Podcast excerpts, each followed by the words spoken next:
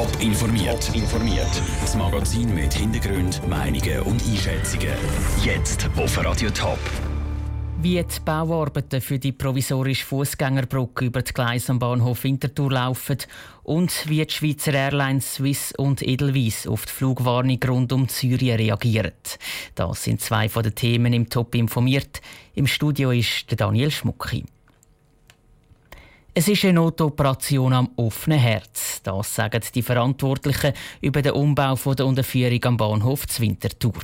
Der Umbau muss nämlich gemacht werden, während dem Züg ganz normal fahren. Darum laufen die Leute während dem Umbau bald über statt unter den Gleis durch. Für das baut die SBB extra eine Passerille. Die ist zwar erst halb fertig, unsere Reporterin Sarah Frattaroli hat am Morgen trotzdem schon mal drauf dürfen. Seit dem Januar wird am Bahnhof Winterthur praktisch rund um die Tour gehämmert, bohrt und geschraubt. Es wird nämlich die Bahnhofsunterführung Nord umgebaut. Das ist die Unterführung bei der Milchrampe. In ein bisschen mehr als drei Jahren soll die Unterführung viermal so breit sein wie heute. Und die ist dann nicht nur breiter, sondern es gibt dort auch neue Ladeflächen und es gibt sogar eine separate Veloquerung. Als allererstes auf dieser Baustelle am Bahnhof Winterthur entsteht jetzt einmal eine Fußgänger Passarelle und mit mir auf dieser bis jetzt erst halb fertig gebauten Passarelle ist jetzt Christian Fuhrer. Er ist Projektleiter von dem ganzen Umbau am Bahnhof Winterthur.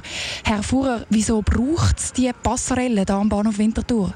An der Personenunterführung Nord müssen wir ja bauen Und da können wir nicht die Winterthurer Bevölkerung gleichzeitig auch noch durchführen. Und darum bauen wir die temporäre Passerelle, dass während der ganzen Bauzeit Bahnkunden und Bevölkerung eine Quartierverbindung hat und sichere Zugang zu den Perronanlagen. Wie sieht denn die Passerelle aus, die jetzt gebaut wird am Bahnhof Winterthur? Können Sie mir das ein bisschen beschreiben? Das ist eine Stahlkonstruktion, die sehr massiv ist. Die muss auch heben für rund drei Jahre. Und wir werden da rund 350 Tonnen Stahl verbauen. Das Ganze wird mit Holz verkleidet und wird auch noch eingedeckt, sodass es auch wettersicher ist und die Leute nicht im Regen stehen. Also nicht einfach irgendein gewackeliges Gerüst, sondern eine ziemlich monumentale Passerelle da am Bahnhof Winterthur, kann man sagen. Die Passerelle die kostet auch ein etwas. Zweieinhalb Millionen Franken sind. Lohnt sich denn das, so eine Passerelle für so viel Geld zu bauen? Könnte man nicht einfach die Fußgänger während dieser Bauarbeiten halt an den Bauarbeitern vorbeischleusen? Es ist so, eine sichere Sache. Die zweieinhalb Millionen tönen sehr teuer, hat aber auch den Vorteil, dass wir so aufgrund von verbesserten und effizienten Bauabläufen unseren geplanten Inbetriebnahmetermin um ein Jahr früher machen, nämlich im Dezember 2021. Der Christian Vorer von der SBB im Gespräch mit Sarah Frattaroli. Die neue Passerelle am Bahnhof Winterthur ist ab dem Juni offen. Dann gehen die Bauarbeiten für die neue Unterführung unter den Gleis richtig los. Fertig ist der ganze Bau in dreieinhalb Jahren. Bilder von der Baustellenführung gibt es schon jetzt auf toponline.ch. Der Syrien-Konflikt eskaliert immer mehr und erreicht jetzt sogar die verschiedenen Fluggesellschaften. Die europäische Flugsicherung hat eine Warnung herausgegeben für alle Flüge, die über das östliche Mittelmeer gehen, inklusive der Region rund um Zypern. Was diese Warnung für die Schweizer Airlines bedeutet, im Beitrag von Andrea Blatter.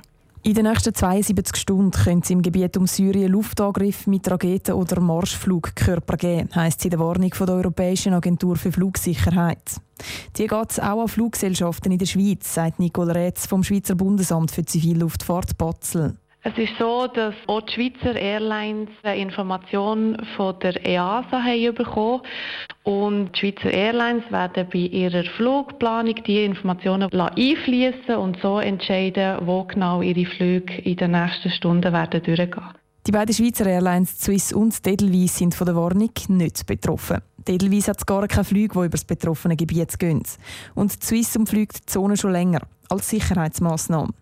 Für Fluggesellschaften, die betroffen sind, könnte so eine Warnung aber ganz verschiedene Konsequenzen haben, erklärt Aviatik-Experte Christoph Regli. Das kann sein, dass man länger unterwegs ist. Es kann sein, dass man entsprechend mehr muss tanken muss. Die Änderung von der Flughöhe kann zu anderen Treibstoffbedürfnissen führen. Und wenn es wirklich mal eine Situation wäre, wo man doch grössere Umwege müsste fliegen, dann ist es auch möglich, dass sogar ein anderes Fluggerät nicht zum Einsatz müsste kommen. Oder aber die Fluggesellschaft entscheidet, auf den Flug den entsprechenden Tag zu verzichten. Die meisten von diesen Konsequenzen betreffen vor allem die Airlines und die Crews, die ihre Flugplanung anpassen müssen. Auch die Passagiere könnten so eine Warnung aber unter Umständen zu spüren bekommen. Es könnten die Flüge verspätet sein, ausfallen oder gewisse Destinationen vorübergehend nicht angeflogen werden. Andrea Blatter hat berichtet. Gemeinderäte, Stadträte, Schulpräsidenten oder auch Kirchenvorstände werden im Kanton Zürich neu gewählt. Das und das nächste Wochenende sind kommunale Wahlen. Der Raphael Wallimann schaut in der Radiotop Walserie auf die grössten Gemeinden im Sendegebiet. Heute an der Reihe die Stadt Dübendorf. Die Ausgangslage. Dübendorf sucht einen neuen Stadtpräsident. Der Lothar Zjörjen von der FDP gibt sein Amt ab. Drei Kandidaten wollen seine Nachfolger werden.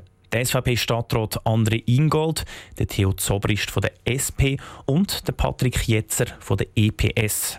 In Dübendorf wird aber auch noch ein neuer Stadtrat gesucht.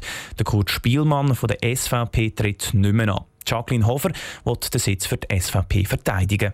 Die Geschichte vom Wahlkampf. Er war 24 Jahre im Stadtrat von Dübendorf und 12 Jahre Stadtpräsident. Mit dem Lothar Zjörjen verlor ein erfahrener Mann die Politbühne. Seine politische Karriere hat er bei der SVP angefangen und ist dann aber zu der Demokratischen Partei gewechselt. Die hat vor zehn Jahren mit der BDP fusioniert. Für die BDP ist der Lothar Zjörjen dann auch noch etwa drei Jahre im Nationalrat gewesen. Jetzt hat er genug von der Politik und überlässt seinen Posten in einem anderen. Die Einschätzung. Seit 20 Jahren ist die SP nicht mehr im Stadtrat von Dübendorf vertreten. Der Theo Zobrist soll das für die Sozialdemokraten ändern. Seine Kandidatur für das Stadtpräsidium ist eher nebensächlich. Im Stadtrat wird der SVP-Sitz von Kurt Spielmann frei. Die SVP ist in der Stadt die klar stärkste Kraft und dürfte diesen Sitz darum verteidigen. Gut möglich ist auch, dass die SVP mit dem anderen Ingold den neuen Stadtpräsident stellt. Das ist ein Beitrag von Raphael Wallimann. Radio Top berichtet die beiden nächsten Sonntag laufend über die kommunalen Wahlen im Kanton Zürich. Top informiert, auch als Podcast. Mehr Informationen gibt es auf toponline.ch.